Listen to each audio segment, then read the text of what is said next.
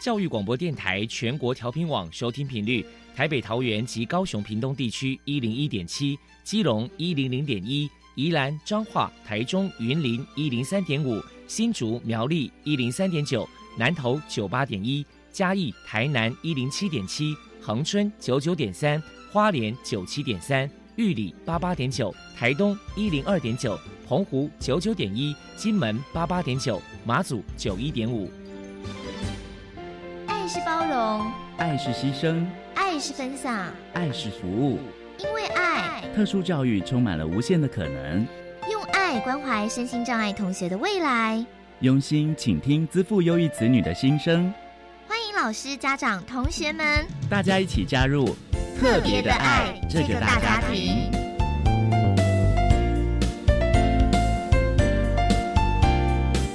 本节目由教育部学生事务及特殊教育司指导，国立教育广播电台监制，欢迎收听。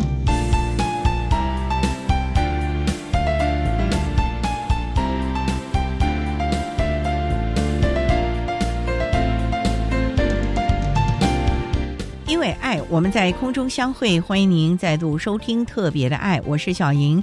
这个节目在每个星期六和星期天的十六点零五分到十七点播出。在今天节目中，将为您安排三个部分。首先，在“爱的小百科”单元里头，波波将为您安排大树抱抱单元，为您邀请台中市肯纳自闭症基金会的董事长陈彩华陈董事长为大家分享自闭儿教养的经验，希望提供大家可以做参考。另外，今天的主题专访为你安排的是。爱的搜寻引擎为你邀请获得一百一十年台北市优良特殊教育人员荣耀的台北市立南港高中的王坤明老师，为大家分享谨慎找出阴影的方法，谈高中教育阶段自闭症学生融合及班级经营的策略，希望提供大家可以做参考了。节目最后为您安排的是爱的加油站，为您邀请获得一百一十年台北市优良特殊教育人员荣耀的台北市立银桥国中资源班的王丽君老师，为大家加油打气了。好，那么开始为您进行今天特别的爱的部分，由波波为大家安排大树抱抱单元。大树抱抱，特殊儿的父母辛苦喽。我们将邀请家长分享教养的技巧、情绪舒压、夫妻沟通、家庭相处，甚至面对异样眼光的调试之道。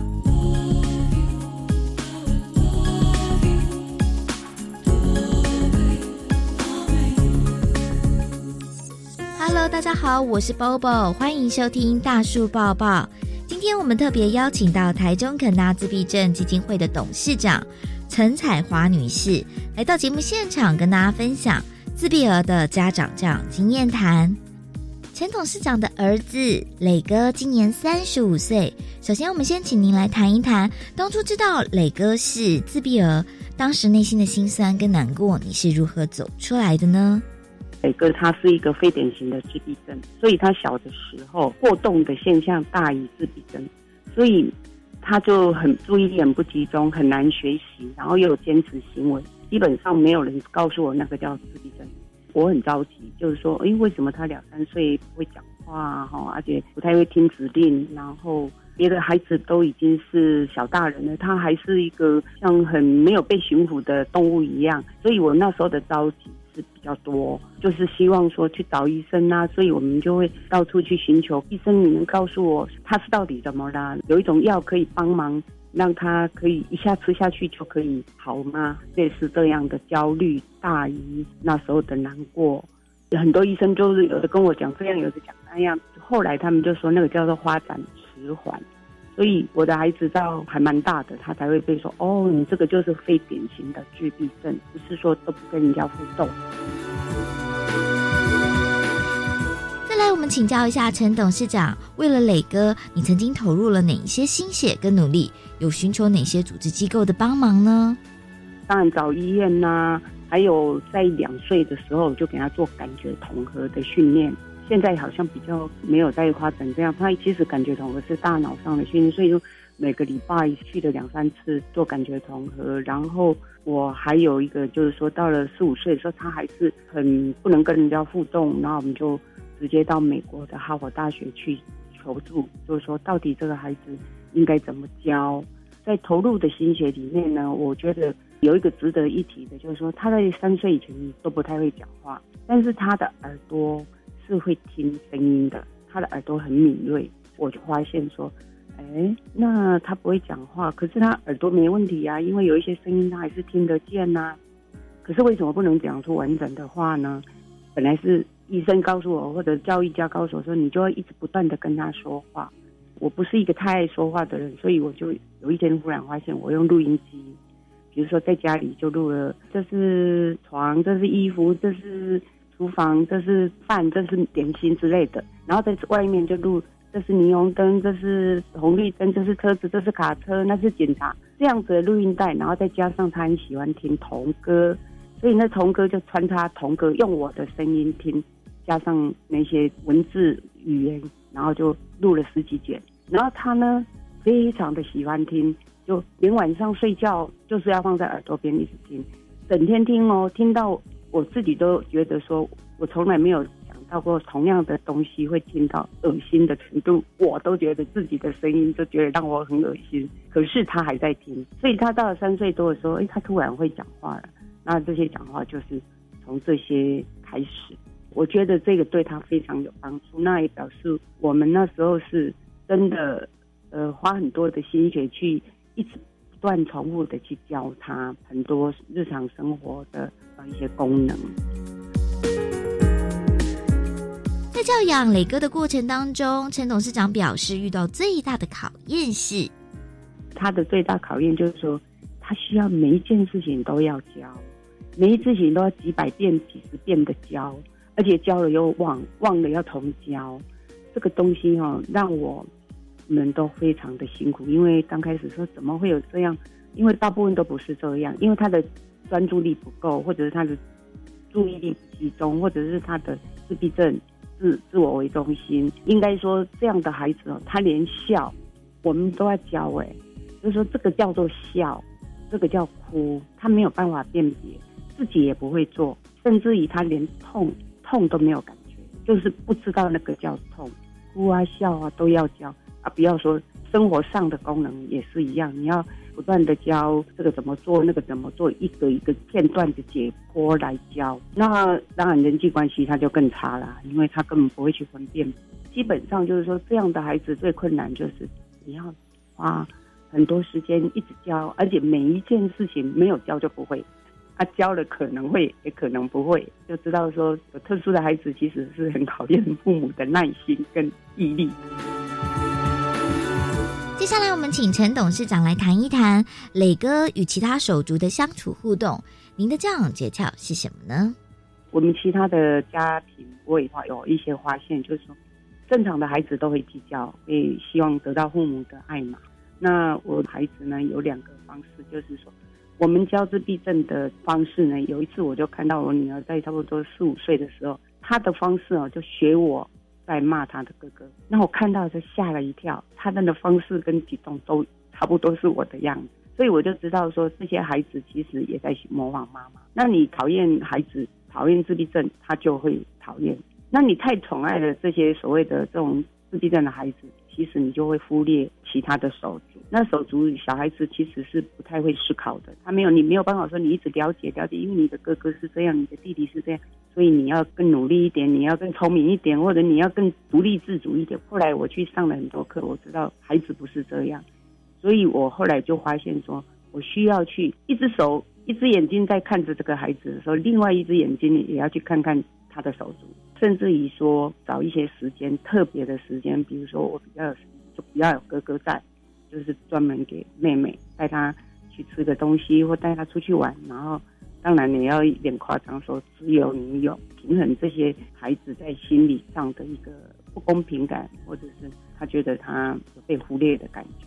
当然，他到了长大以后，孩子理性出早出现的时候，他就会知道不必太计较。可是有时候像小小孩的时候，他们会觉得很不公平，他可能会很不喜欢这个手足，就是很不喜欢他的自闭症的孩子。我知道这种情形，我们基金会有设一个自闭症手足的讲述金，就是专门给自闭症的兄弟姐妹的奖学金，来鼓励他们说他们对手足的爱护。那因为手足其实哈多少还是会爱护这些比较弱的手足嘛，但是有时候心里的不公平，长大以后其实会演化出不是太全心全力去照顾这个呃弱势的孩子，就是不想管，那都不是好事。所以我们希望他会正常的发展的时候，我都会在小的时候，我其实花很多时间在妹妹身上，但是妹妹还是觉得我对哥哥比较好。为什么哥哥可以一直看卡通，那他不能看卡通？那因为妹妹比较聪明嘛，她当然要上课啊，怎么可能一直在看电视？所以还是有很多的抱怨。再来，我们请您分享一下磊哥有没有做一些让您觉得窝心感动的故事。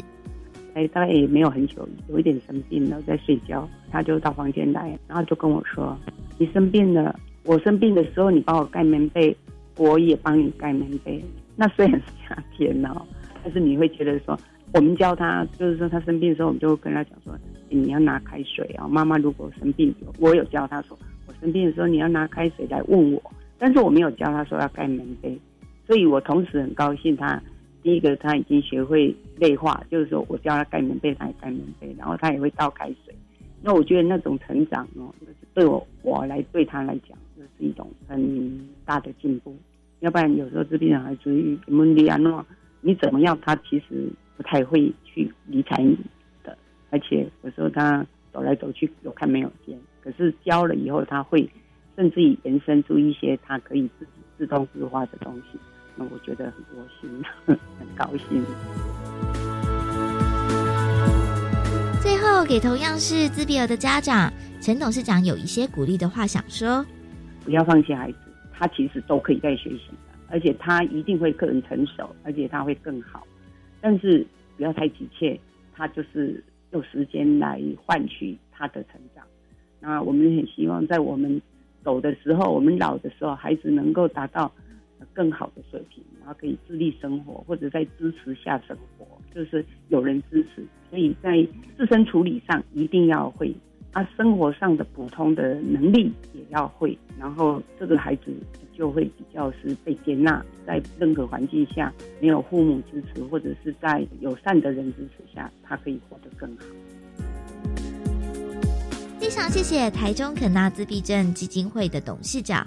陈彩华女士接受我们的访问，现在我们就把节目现场交还给主持人小莹。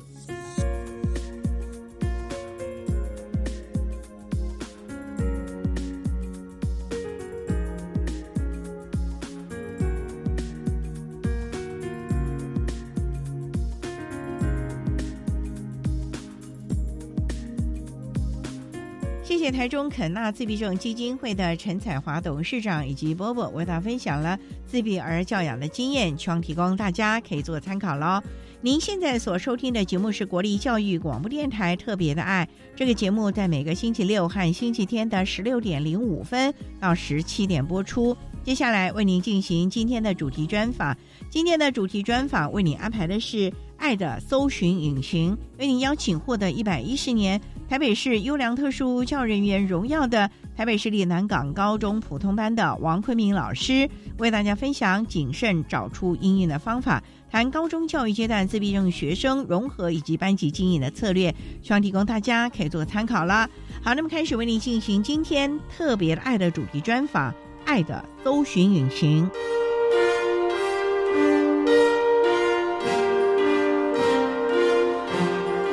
爱的搜寻引擎。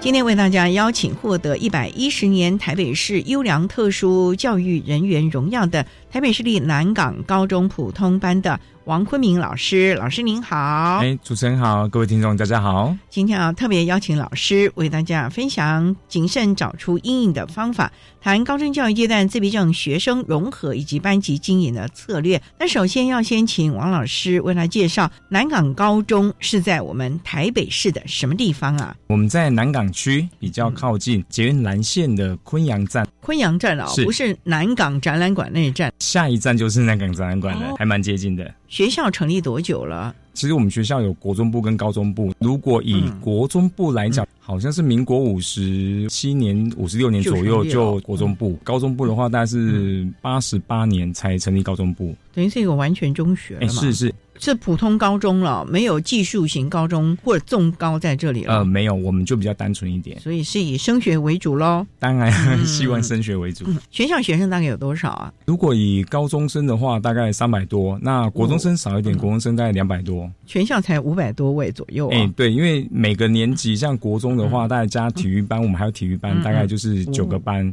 如果以高中的话，它有体育班，大概一个年级十个班。所以还蛮多元的喽。对，我觉得在玩中就是有国中、高中的生态，其实真的会蛮多元的。高中的部分，孩子是附近社区的呢，还是也是经过了相关分发？其他县市也有呢。应该是说，以台北市会考来讲的话，就是用会考成绩然后来做选择。嗯，当然，当初南港高中成立的目的，当然就是希望住在南港附近的学生可以就近就读。免了通勤的是是是烦恼啊。那我们全校有多少身心障碍的学生啊？大概一个年级可能不到十位啦，可是他现在比例有越来越高的趋势，尤其是像我们今年如果高一的学生光自闭症的话，大概就有六位。六位哦。对对对哦，那还蛮多的喽。对，很多家长可能觉得在南港高中自闭症这一方面，老师们对学生的辅导投入蛮多心力的，可能也由于现在各方面压力比较大啦，所以嗯这种特殊的学生比较多。那今年我高一的部分就有六位是自闭症，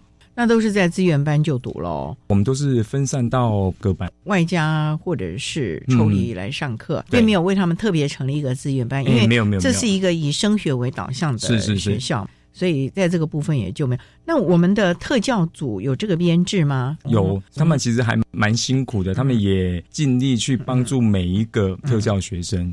那我们声音在的学生蛮多的，那自闭症也蛮多的，都分散在各班。是那有所谓的开学先修班嘛？因为我们知道自闭症的学生啊、嗯转换环境是他们的重点了，所以我们在每个教育阶段，例如说国小啦、国中啊、高中，那我们南港有这样的一个主持人还蛮专业的。其实，如果他们从国小进入到国中端，嗯他其实有所谓的转衔的准备班，哦可是，在高中端这边就没有了，就没了。对，高中端真的是没有的。那我们自闭症的孩子，以南港高中是住在附近社区的孩子喽。嗯嗯嗯，居多。哦，对因，为比较适应环境了，是所以这个也是一个蛮特别的。好，那我们稍待啊，再请获得一百一十年台北市优良特殊教育人员荣耀的台北市立南港高中普通班的王坤明老师，再为大家分享高中教育阶段自闭症学生融合以及班级经营的策略喽。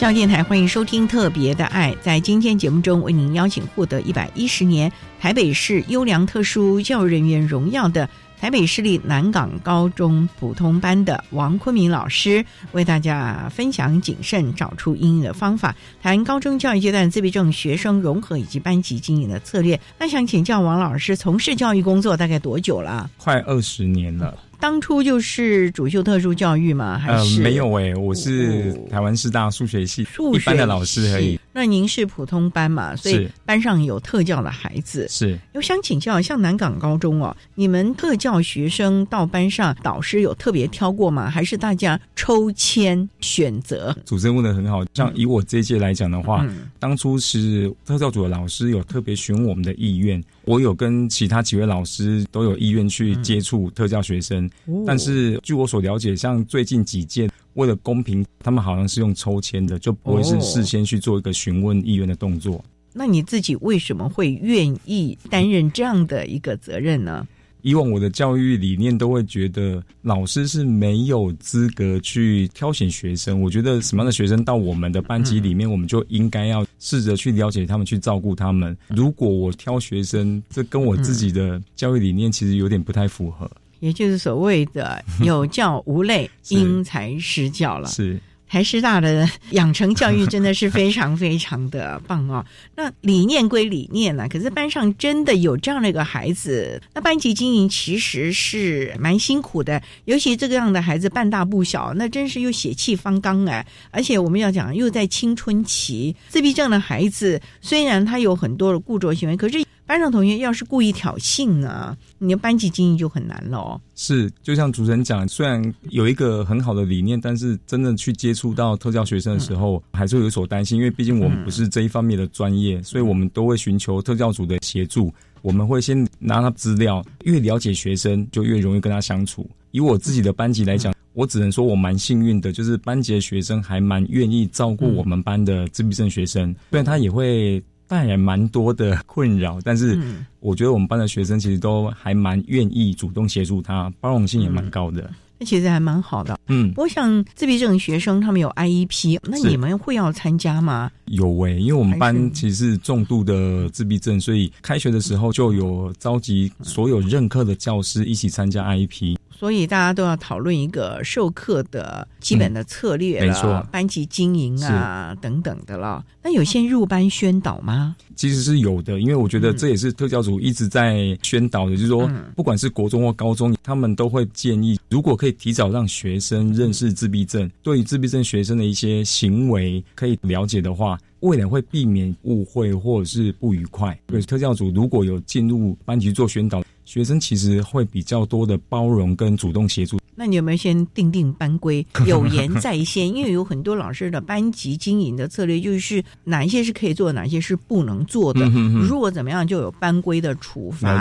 那尤其对于同学啊，有的人就说不可以随便乱开一些不适当的玩笑啦，或者言语霸凌啊等等的喽。定定班规的话，像我觉得我自己都是以身作则，就是我怎么去对待我我们班的，比如说自闭症学生，那学生看在眼里，他自己就会去模仿，因为我们不可能时时刻刻都在班上。如果有一些突发状况，班上的学生其实也会尽可能去解决。那我觉得。至少我的班级学生对照顾我们班的自闭症学生而言，付出蛮大心力。嗯、那当然，偶尔男生也会有调皮的时候，就像主持人讲啊，就是偶尔会教他讲一些比较不好的话。嗯、那我们知道之后，也会去跟学生做教育啦。哎，就是调皮啊！对对对，故意讲一些不好的话，对对对，教坏这个孩子、啊。不过，就像刚才王老师所说的，身教是最重要的，因为我们的孩子是有样学样的。嗯嗯，老师对这个孩子是不是接纳、悦纳，同学看在眼里，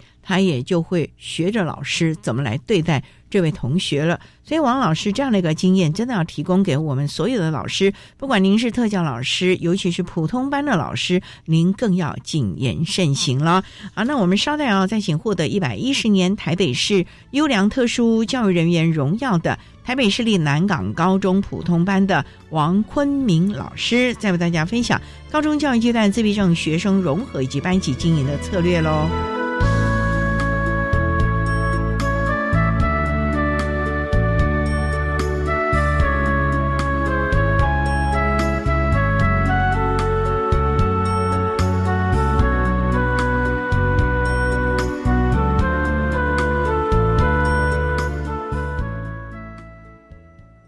教育是以爱与榜样感动学生的灵魂。我是教育学院陈学志院长。从做中学习，从做中研究，从做中贡献。我是台湾师范大学副校长宋耀庭。在成就别人当中成就自己。我是特殊教育中心的主任胡新慈。学生的非凡表现，才是我们每一个人付出最真实的回馈跟肯定。我是国立台湾师范大学副校长李仲谋。大师新对话，周日下午五点零五分，一起与大师新对话。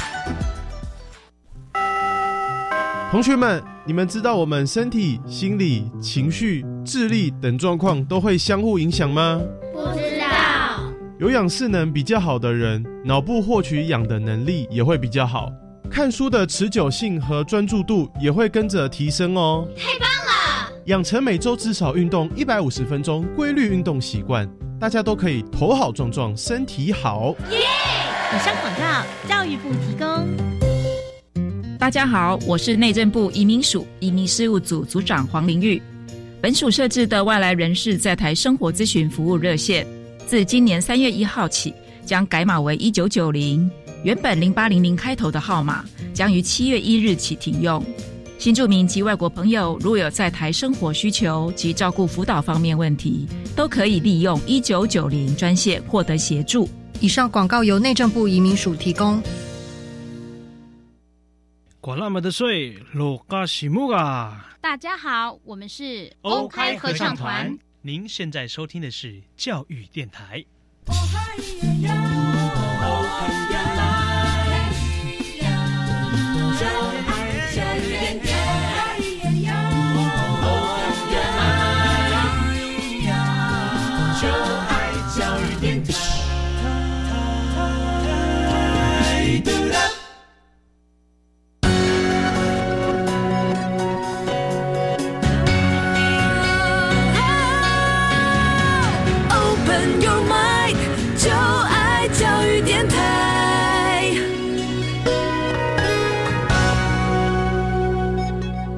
教电台欢迎收听《特别的爱》这个节目，是在每个星期六和星期天的十六点零五分到十七点播出。今天为您邀请获得一百一十年台北市优良特殊教育人员荣耀的台北市立南港高中普通班的王坤明老师，为大家分享谨慎找出应应的方法，谈高中教育阶段自闭症学生融合以及班级经营的策略。刚才啊，王老师为大家简单的介绍了南港高中的相关。资讯以及老师个人从事教育的机缘呢？那也晓得您班上呢曾经有几位自闭症的孩子，也要请老师跟大家分享。那这个孩子进了班，当然有做了宣导了嘛。可是班上的孩子，你要怎么样的让他们感同身受，愿意对待这个孩子呢？一开始对班上的同学，我们有安排几个比较热心的，在后来的班级经理里面，都会有固定的学生坐在他周围。像我们班的这边的学生，在学校里面看到电梯，他就很有兴趣，他会不自觉就往外冲。不管上课吗？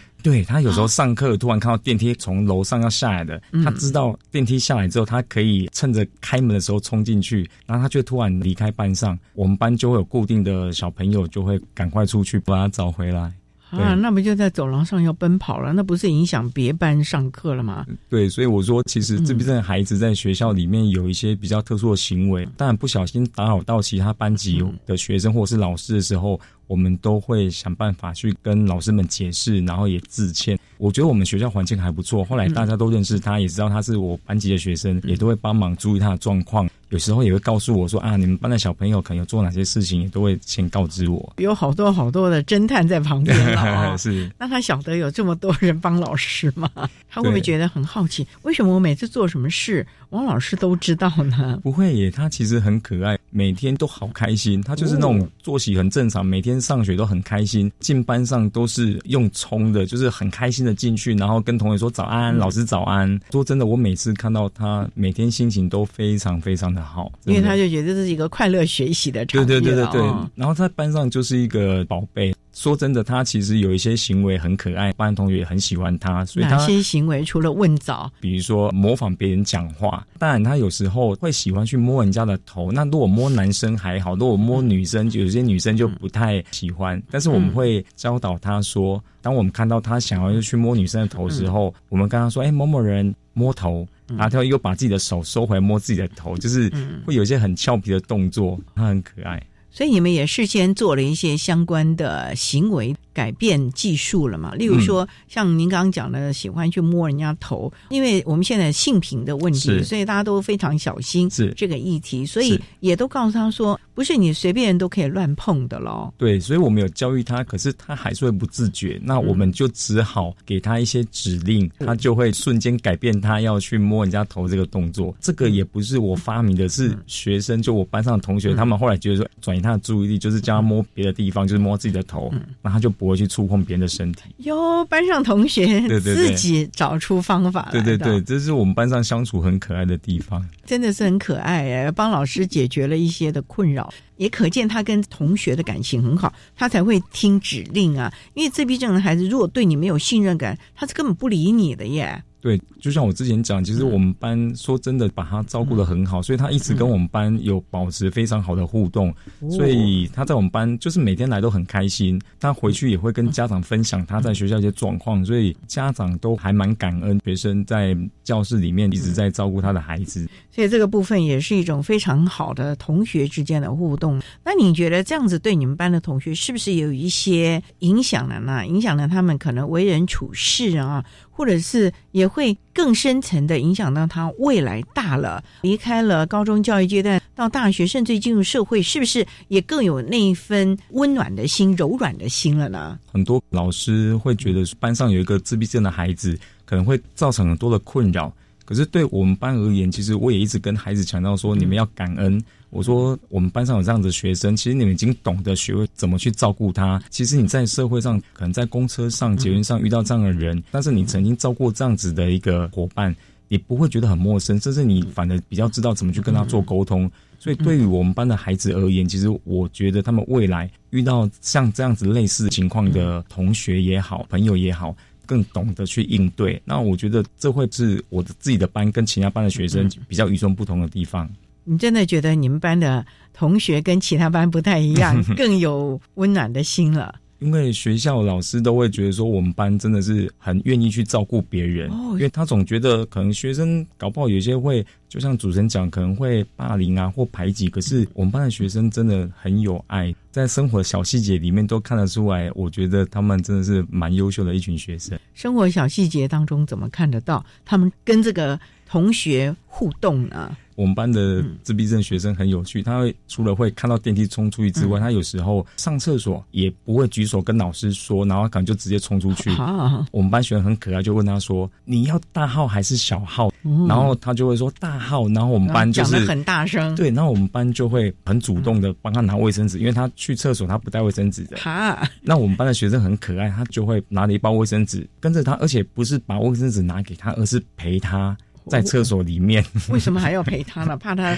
害怕，所以我说我安排了一些真的很有爱的学生在他旁边，真的把我们班的自闭症的孩子照顾的很好，连去上厕所他们都愿意陪着他。然后只是说回来的时候，我们班的学生都会开玩笑说：“ 老师他都不关门，啊不关门，可以帮他关啊，就很可爱。”所以我说我们班跟自闭症孩子的互动其实是非常的良善。所以其实自闭症的孩子啊，真的都是非常的单纯，那种社会的技巧啊，或者人。我的关系啊，他们都非常的单纯，也没什么善恶的感觉。就是你对他好，他也就直直白白的就这样子无私的付出了啊。对，所以我觉得我们班跟他相处一直以来都非常的快乐，因为相处久了，有些习惯都知道，所以也没有造成不愉快。不过我觉得最重要是老师的代班技巧和班级经营，因为老师。本身就是一个身教了。好，我们稍待啊，再请获得一百一十年台北市优良特殊教育人员荣耀的台北市立南港高中普通班的王坤明老师，再为大家分享高中教育阶段自闭症学生融合以及班级经营的策略喽。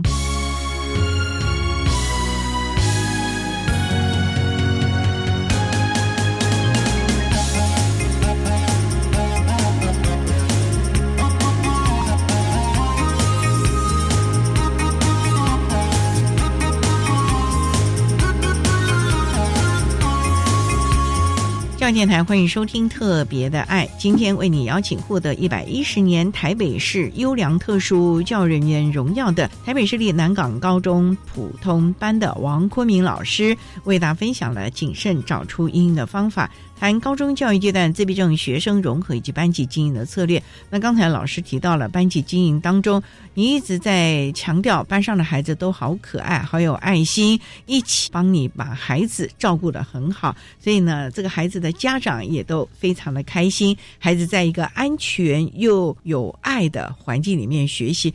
老师说，您习惯帮孩子们做记录啊，所以也陪着孩子点点滴滴的，从一年级一直到了三年级要。毕业，那么为大家来分享，你都记录一些什么东西？是他得奖呢，还是他的调皮呢，还是他可爱的地方呢，还是跟同学互动的地方呢？我觉得是他大部分可爱的地方，比如说像教师节好了，一大早一进班上，他就黑板上写上教师节快乐。有时候可能是冬至。他也会写个冬至快乐，他都知道哦。他的记忆力非常好。你现在问他说冬至是哪一天，他连几月几号他都可以讲出来。对，有些自闭症孩子好像万年历一样，你问他什么，可能十年前他都可以告诉你。你们的孩子也有这样的？对，是。哇，太厉害了！所以有时候我们有一些节日比较少遇到的，都是因为透过他，因为他一大早来就会在黑板上写上这些东西，比如说感恩节、万圣节，他也会写。愚人节会不会写？愚人节哎，没印象。所以他就是会做这些，所以他每次只要写字，我就把它拍下，因为他平常比较少写功课，可是他抄联络簿这一方面都做得很好，所以想说，哎，他留下一些话，我就帮他拍照。他那么早来，你也那么早到啊？哎，对啊，我们都大概七点多就到学校，所以他来的时候，其实你已经在班上了。是，那你的相机或者手机随时 stand by 了。对对对，就是他在写的时候，你就把它拍下来。对对对，所以我会帮他拍照，因为有时候早上如果学生有其他的活动，可能在教室里面要看书的时候，其实他有时候会发出一些，比如说突然拍手很大声。我会担心他影响到其他学生，那我就把他带到教室外面、校园里面去散步，或者让他坐着休息。那他有时候坐着坐着，然后就开始躺着，然后躺着躺着就睡着了。啊，一大早哎！对对对对对，他就是很有趣。我就把他睡着的姿势啊，然后拍起来，会传给他的家长看，就是说他的小朋友今天早上好像比较累哦，怎么会一大早就躺在校园里面的长椅？我们常常会跟家长会有这一些照片啊、讯息的互动，也让家长很清楚的了解孩子在。学校里面平常的表现了，你看这么早就拍了孩子睡觉了，不过有图为证啊，也表示老师是非常的关心了啊。那这孩子还有没有一些其他可爱的行为？除了一大早躺在躺椅上睡觉呢？像他最喜欢的就是电梯那边，他就是对电梯非常有兴趣。是因为他上上下下还是那个亮的灯几层几层的？他就很喜欢坐电梯，所以我们后来还发明，你如果今天表现好，累积了十次。比如说爱心之类的，我就让你放学搭一次电梯，搭一次，老师你好苛哦，一次而已。对，就是他连搭电梯，我们都可以把它拿来当奖励，嗯，就是增强的部分。对对，老师这个增强的技巧是属于特教技巧，谁教你的？没有，就是我们去观察他平常喜欢什么样的东西。后来发现他真的好爱搭电梯，所以我们就说，你只要表现好，比如说上课不能够突然拍手吵到同学，因为有时候他很大声，其实真的会吓到周围同学。如果我今天表现好，我们就会告诉他说，你可以放学搭电梯。所以有时候放学的时候，他会拿着我们给他的表格找你。然后你就知道说他今天有达到目标，我们要带他去坐电梯了。谁帮他记录的？同学吗？就是有时候是有时候是特教老师，因为我们那时候是有安排一个教助员在他旁边，哦，同学也可以帮他做记录，然后教助员也会帮他做记录。那他得到搭电梯的这个奖赏之后，有没有很开心啊？他非常开心，这个可以持续好长一段时间哦。他真的超级爱搭电梯，不过有时候也因为搭电梯不小心去影响到校园里面的其他老师，因为他其实是很热心，想要询问说：“哎，你要去几楼？”他要帮你按。对，然后可是电梯里面的老师可能不认识他，会觉得：“哎，这同学怎么那么特别？”然后甚至有时候会去拍女老师的肩膀，就告诉他说：“可以帮你按。”可是女老师会被吓到。所以有我们知道这个事情之后，赶快去找学校的那个老师，然后去跟他说明。因为有些老师其实不晓得自闭症孩子的一个状况，他会觉得，哎，会不会有攻击性？你怎么突然冲进来电梯？我们都会告诉他说，我们班的孩子其实没有攻击性，他可能是因为什么样的状况或者这些行为，我们会跟他解释。然后也跟这些老师致歉。老师其实说真的都能够谅解，所以我也蛮感谢我们学校每一位老师。哎，不过老师他去搭电梯，你们没有人陪吗？当然不可能让你每次都陪来。有没有我们所谓的小天使几个热心同学陪他一起啊？这样子也可以陪着他，让他觉得可以众乐，而不是他自己独乐在那边上啊下的啦。就是有时候常常会觉得他冲出去之后啊，然后呢，你们来不及。对他已经上去了，坐上去之后，同学就只能爬楼梯。嗯，那同学就赶快冲到可能三。楼、四楼找他，要把他带下来，就发现一到上面的时候，他自己又坐电梯下来了。所以，我们班的学生偶尔会白跑一趟。可是同学真的好有爱心，因为这个跑一跑，对于升学班的孩子来说，其实也是一种体力的耗费，因为他们要留的大量的精力，晚上 K 书，白天 K 书，准备升学。那我们这个孩子在课业方面，你们有没有特别的去辅导他呢？在课业方面，因为如果你要让他专注在某一个科目的话，其实是有点难度的。所以我们那时候在开 IEP 的时候，有跟所有的任课老师讲他的状况，当然也是希望让他能够顺利毕业，就是把某一些标准都稍微降低。那你说要他去完成缴交作业，这可能需要家长的协助，因为你要他自己去完成。他其实是可以抄写，可是他就是没办法主动写数学，或者是主动写一些其他科目的作业。不过这我们都在 IEP 里面有跟各科老师做沟通协调。那家长的支持度够吗？因为就像你讲的，学校把他照顾的这么好，那他回到家呢，也应该是一个充满爱和支持的一个环境哦。我家长非常的优秀哎，我自己都会觉得说，这个作业可能他不用写，可是家长都会坚持说，老师没关系，你告诉我他今天的作业是什么，我。们会带着他把它完成。哇，对，那甚至做到几点呢？难怪第二天早上就。他的家长其实是高学历的，所以他们以前也会有出国旅游的经验。那我们班的自闭症孩子，他其实在语言能力不错的，所以如果你用英文跟他交谈，他其实是听得懂的。你如果你真的要问他一些问题，他当然他只对他有兴趣的。话题去回答你，所以不见得你每次问他，他都会有愿意回答，是因为还看他心情好坏。对对对对对。不过我们就是顺着他做一些不当行为的规范就好了啊。稍待，我们再请获得一百一十年台北市优良特殊教育人员荣耀的台北市立南港高中普通班的王坤明老师，再为大家分享高中教育阶段自闭症学生融合以及班级经营的策略。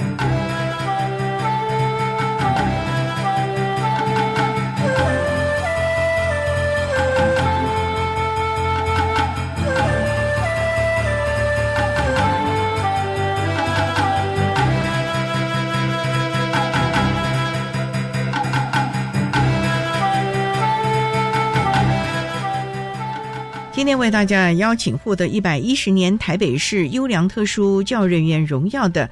台北市立南港高中普通班的王坤明老师为大家分享谨慎找出应用的方法，谈高中教育阶段自闭症学生融合以及班级经营的策略。那刚才王老师提到了，找出了他喜欢的东西来增强他好的行为，慢慢的让他在学校有一些良好的行为的规范。不过这个孩子有没有一些优势的能力？不是说只有爱坐电梯而已吧？他在学科能力或者是其他数科有没有表现？很优异，那你们也找出来，让他很有信心，觉得在班上我也有表现的机会。因为我们知道每一个孩子都喜欢被人注意嘛。对，以他来讲，他其实有一个最大的一个明显的特色，就是他音感非常的好。后来我有跟家长询问这一点，其实也是因为我们班上小朋友跟他一起在上音乐课的时候，大家都希望能够有一些才艺表演。就没想到他上去弹钢琴。他从小学吗？他其实没有从小学，是因为家长发现他对音乐非常有兴趣。后来家长是跟我说，当初发现他很喜欢音乐的时候，有送他去学弹钢琴。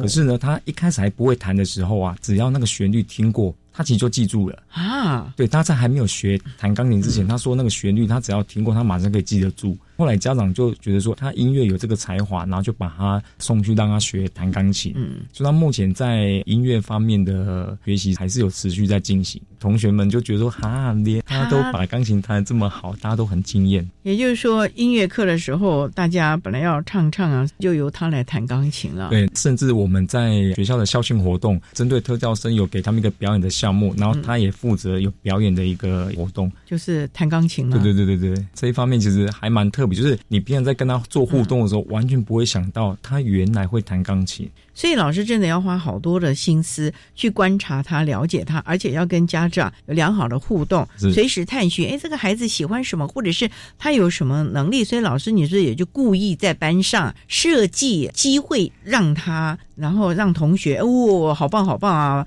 鼓掌啊，鼓励他。因为我们都会有那种联络部，那学生就会在联络部里面分享今天上了什么课。我们班的自闭症学生有一些什么比较不一样的表现。其实我也是从改。他们的联络部里面得知，哇，原来他的音乐这么的厉害，才去跟家长做一个询问。所以有时候也是靠我们班上的小朋友跟我分享一些跟他平常相处的一些内容。因为导师也不可能一天八堂课都跟在身边了，因为我们还有其他的科任老师啊。那除了他的音乐的能力之外呢，老师这几年有没有看到他改变更多了呢？看到他长大，家长有没有觉得说，哎，他好像从国小、国中，好像就感觉长大了这个孩子哦？因为他非常高，他长得可能一百八十几公分，这么高啊！可是以前他比较调皮，真的就是一个小男生一样。但是我觉得他随着年纪的增长，越来越稳重。我们比较不需要一直告诉他你不能怎么样，你不能怎么样。他其实现在很清楚的知道什么场合可以做什么事情，那什么事情不能够做。哦，对，其实我们现在比较多的时间只是陪伴他，而不是去好像纠结他，你怎么样，你怎么样，怎么样了。所以这也是你们慢慢慢慢的建立良好的关系，让他知道哪一些班规吧。我觉得应该是学校老师，但还有家长持续在努力，但还有特教组的老师，他们其实也都有一直在教导他。嗯，那我只能说他在这个环境底下适应的都还不错，然后也都学习的蛮好的。那他有外加的课程的时候啊，或者抽离课程的时候，他愿意去资源教室跟老师，例如进行一些所谓社交技巧训练吗？或者是等等的这些课程吗？偶尔我们看他在上其他课程的时候，说实在话，他会有点不太专心，比如说。他们有一些肢体的活动课，比如说要丢球啊，然后人家其他小朋友是认真在丢，对，就是其他的特效生很认真的，就是一个指令一个动作，那你就看他拿着球，然后眼睛也不晓得在看哪里，然后就随便丢。所以我们刚好如果这一节没有课，我也会去看他在其他课堂上的表现，然后就看到这一点。然后有时候我会跟他讲说，嗯，你今天上课的时候。我我有看到你好像很不专心的在丢球，就好像丢的很随便这样。对，他会觉得不好意思啊。不会，他就笑笑的，但是永远都是笑笑的。所以这个孩子是一个蛮温和的孩子喽哦。那他每天有没有什么一些固着行为？你们不要戳到了。像他固着行为其实还蛮多的，像他每天很喜欢去问同学说：“现在天亮了吗？”他们明明都知道现在是天亮，可是他都问你说：“现在天亮了吗？现在快天亮了吗？”同学呢？我们要很不厌其烦说：“没有，现在已经天亮了，不是快天亮了。”像上次同学有一次不小心，就让他情绪起伏比较大一点。比如说明天可能是，比如说礼拜六好了，同学跟他讲说：“明天礼拜六要上学哦。”他就说：“礼拜六不用上学。”可是同学就开玩笑跟他说：“要上学。”他就情绪突然就是有点崩溃，这样。他觉得，哦，为什么要上学？对对对对对，我已经辛苦五天了，是不是？对对对，可是同学只是在跟他开玩笑。因为我们知道有弹性放假，那如果像礼拜六，有时候我们要补课啊，那怎么办？你要多久以前告诉他？反而是那一种该正常上学、正常放假，他还 OK。可是，所以他比一般人还要清楚什么时候放假，什么时候要上学。当他觉得明明就是放假的时候，你居然告诉我要上学，你是故意的。对，他同学就是说只是跟你开个玩笑，可是他的哇反应很大。但是我们少数看到他几次突然他会生气的样子。嗯，他生气会怎么样？会打人吗？还是他会很大声？然后甚至他有时候啦，如果午睡起来，我们当然就是轻轻的叫他。可是如果他真的很想睡的时候，曾经有一次就当场把笔给折断了，铅笔。哦。可是他只是单纯的把物品折断，可是他不会攻击别人。我觉得这是同学们跟他相处之间，我觉得比较放心的一点。我觉得也是家长从小。在教养方面注意到了这些问题，因为我们知道自闭症有很多的孩子，他的不管是固着行为呢，或者是等等了，都是家长从小可能要改正啦，或者是帮他规范的。所以有人常说，自闭症的孩子，你如果是一个很好的生活规范的话，他就终其一生的照表操课哦，真的，真的是从小，例如说生活自理的能力啊等等，都是家长要多多琢磨以及费心的地方了哦。所以像他每天真的很准时的，比如说七点吃饭，然后十点睡觉，隔一天六点起床，他就是每天非常规律。我们会担心说，这样的小孩如果搭交通工具出去，会不会自己迷路了？他每天都是自己坐公车上学，对，然后他坐几号公车也都非常清楚。那万一公车误点呢？因 为有时候拥塞或者是什么意外啊，可能就脱班啦。坐公车有，反正是他自己可能睡着了。结果就到公车总站去了，家长就接到电话，就把他接回来。反正是他坐捷运，反正一直在捷运圈圈里面这绕来绕去。他反正坐捷运不会迷路，可是坐公车曾经有睡过头了，对，睡过头。不过呢，听了这么多这个孩子的状况，这是一个非常友善有爱的环境了。当然也是老师的班级经营啊，让全班的孩子愿意用这样的爱。跟孩子相处了，所以呢，老师的班级经营，老师的以身作则，老师如何对待这个孩子。班上的孩子其实都看在眼里了，尤其我们普通班的孩子了。那今天啊，我们也非常的谢谢获得一百一十年台北市优良特殊教育人员荣耀的台北市立南港高中普通班的王坤明老师，为大家分享了高中教育阶段自闭症学生融合以及班级经营的策略。非常谢谢你，王老师。嗯，谢谢主持人，谢谢各位听众。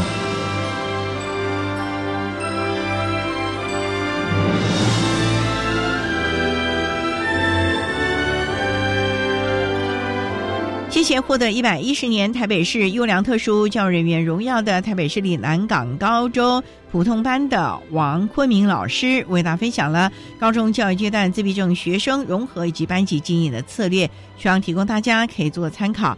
您现在所收听的节目是国立教育广播电台特别的爱节目，最后为您安排的是爱的加油站，为您邀请获得一百一十年台北市优良特殊教育人员荣耀的台北市立银桥国中资源班的王丽君老师，为大家加油打气喽。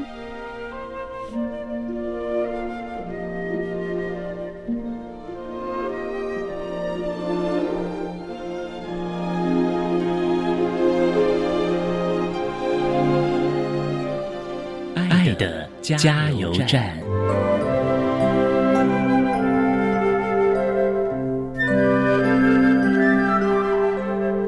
各位听众，大家好，我是任教于台北市银桥国中资源班的特教老师王丽君。针对国中阶段自闭症学生教学辅导策略及注意事项，以下几点想跟各位老师、家长分享。首先，建立对自己的信心，保持规律的生活作息、运动习惯。是进入国中阶段一个很重要的课题。没有人是完美无缺的，但所有的孩子都有他优势的能力。你不可能叫善于游泳的鸭子在天上翱翔，也不可能叫天上飞的老鹰潜入水里悠游。所以，及早发现孩子好在哪里，帮助孩子发挥自己的强项，找出兴趣专长，建立对未来生涯的愿景是很重要的。透过亲师合作，一起帮助自闭症的孩子慢慢适应国中生活，引导孩子不要过于执着于考试成绩，因为分数觉得自己不够聪明，失去信心。引导孩子在失败挫折时不要小看自己，在面对国中课业加重的同时，还是要维持正常的生活作息，有固定的运动习惯、体能活动时间，培养健康的休闲嗜好。第二点，我觉得陪伴孩子从经验中学习成长，是以另外一个重要的课题。作为孩子的重要他人，遇到问题时，我们要先让自己平心静气下来，一起关心、同理孩子的情绪感受，给孩子时间冷静，了解他的困难所在。在孩子情绪平稳之后，给予他勇气，用具体的步骤方法教导孩子如何解决问题。相信在家长、老师的支持、教导和帮助下，孩子能一步一步的成为一位独立自主、有健全发展的大人。